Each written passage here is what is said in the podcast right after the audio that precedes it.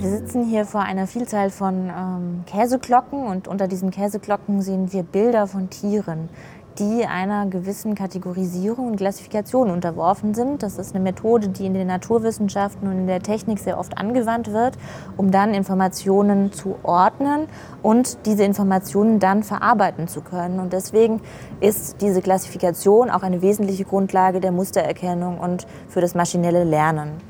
Blanca, was wird denn hier klassifiziert? Ja, das Werk Animal Classifier besteht aus einem KI-System, wobei die künstliche Intelligenz hier ähm, trainiert wurde, Bilder von Tieren in 14 unterschiedlichen Kategorien einzuordnen.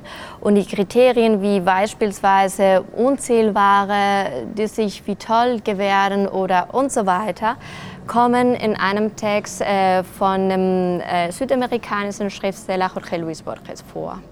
In diesem Text vertritt er auch die These, dass eigentlich das Universum nicht klassifiziert werden kann.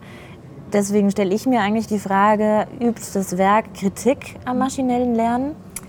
Ja, schon. Also das Werk parodiert ähm, die wissenschaftlichen Systeme von Klassifizierungen.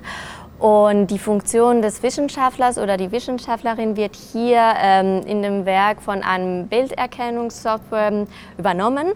Wobei natürlich also diese Kategorien werden erstmal von Menschen vorgegeben und in diesem Sinne sind natürlich unvollkommen. Und genauso wie bei Borges äh, zeigt die Installation hier ähm, die Mängel und Schwachstellen von KI-Systemen auf.